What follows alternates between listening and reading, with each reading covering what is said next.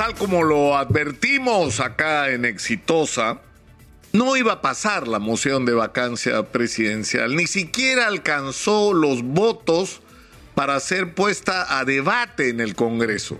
Y esa es la realidad del Congreso de la República. La pregunta que tenemos que hacernos todos los peruanos, ¿y ahora qué es lo que viene? ¿Qué es lo que viene después de esto?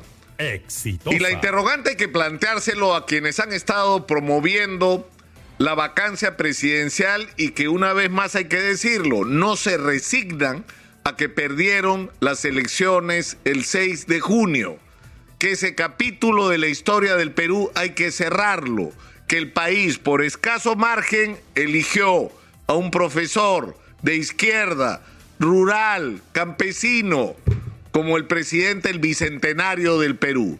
Que les puede gustar, no les puede gustar, pero es la decisión soberana del pueblo peruano que todos tenemos que respetar, nos guste o no nos guste, y que la democracia establece mecanismos para controlar al gobierno del profesor Castillo, para criticar al, gobierno del profesor Castillo, para enderezar al gobierno del profesor Castillo en el caso de que se tuerza de alguna manera.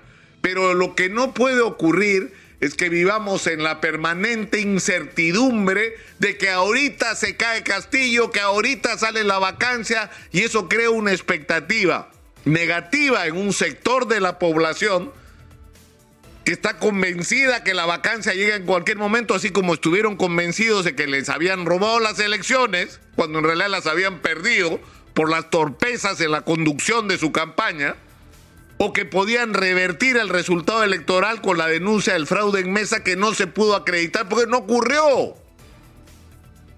Entonces tienen que dejar de venderle a un sector importante de la población que cree en ellos y que incluye a un sector del empresariado que sigue pensando que la vacancia es algo que va a ocurrir. Esa página hay que voltearla y tenemos que entrar a otro escenario el escenario en el cual el presidente Castillo es el presidente del Perú, con sus defectos y con sus virtudes. Y de ahí viene la responsabilidad del propio presidente, porque acá no solo esto es una responsabilidad compartida, este clima de incertidumbre, de desasosiego que hemos vivido los peruanos desde que se instaló el gobierno del profesor Castillo, en esta situación el propio profesor Castillo tiene responsabilidad por sus indefiniciones, por los errores que ha cometido en las decisiones al convocar gente, incluso en su propio entorno. Ha permitido que a su entorno accedan personas que son parte de mafias, puede que han hecho o, o se han cooptado los gobiernos que han ido entrando en el Perú para a partir de eso tejer redes de nombramientos, de contrataciones, para poner gente que toma decisiones, ¿no? Sobre a quién se le compra o a quién se contrata en el Perú y por supuesto eso no es gratis. Y tiene que aceptar el presidente que eso se tiene que acabar y que todos los que de su entorno estuvieron comprometidos tienen que pagar y él tiene que hacerse responsable de que todo se sepa y que todos los que tengan que pagar por algo que hicieron mal o por algún delito que cometieron lo tienen que pagar.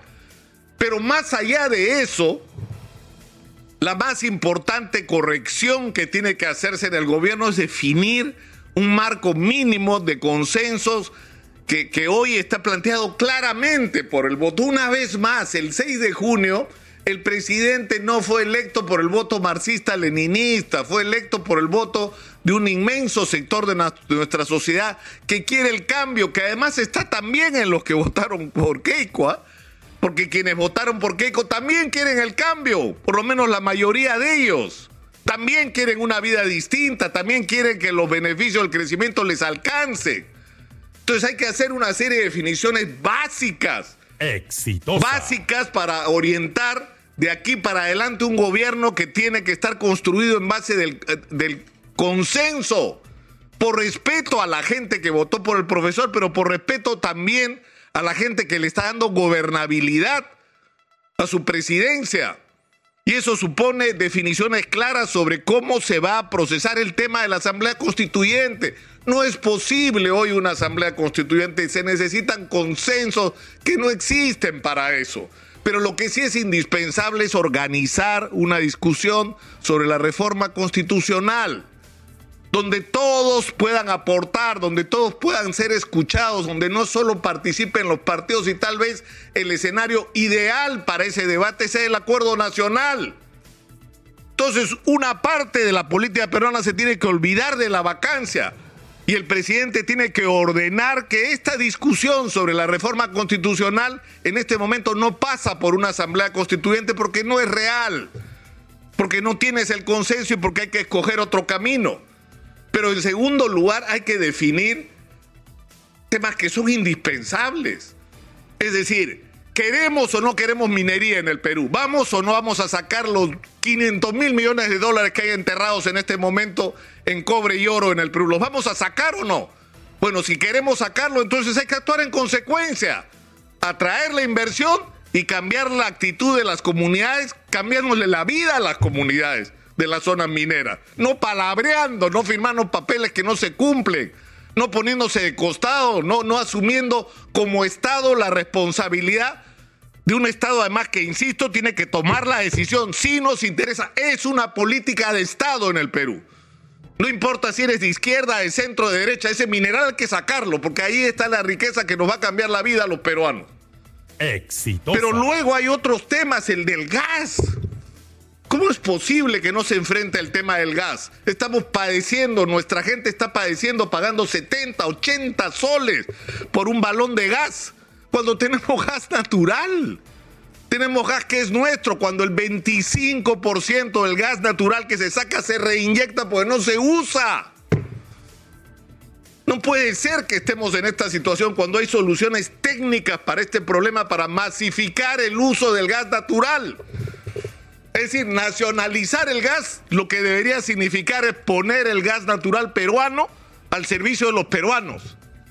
Ese tiene que ser el concepto y hay técnicos que tienen respuestas. Entonces, ¿cómo se resuelve todo esto? Igual que el tema de la inseguridad, de la generación de empleo, del estímulo a la economía, de la promoción de la inversión, tomando la decisión de poner en los lugares claves a las personas adecuadas. No a la que se le debe favores, no a la que apoyó en la campaña, no a la que nadie sabe cómo llegó ahí, pero llegó. Y lo peor es que algunos de ellos están haciendo negocios como ocurrió siempre en el Perú. Y como tendría que haberse acabado a partir de la instalación de este gobierno que prometió un cambio. Entonces yo creo que esto es un momento clave en nuestra historia. Los peruanos, presidente Castillo, no dan más. Están hartos de la vacancia, están hartos de las indecisiones, están hartos de las idas y venidas, están hartos de los escandaletes lo que quieren los peruanos son respuestas a sus problemas. Atención a su agobio, entre otras cosas, por la inseguridad. Y la responsabilidad número uno es suya, presidente Castillo. Conducir un gobierno basado en el consenso y en el acuerdo con fuerzas políticas que no solo son de izquierda. Ojalá que estas horas que han sido difíciles le hayan servido a usted para entender la enorme responsabilidad que tiene en sus manos.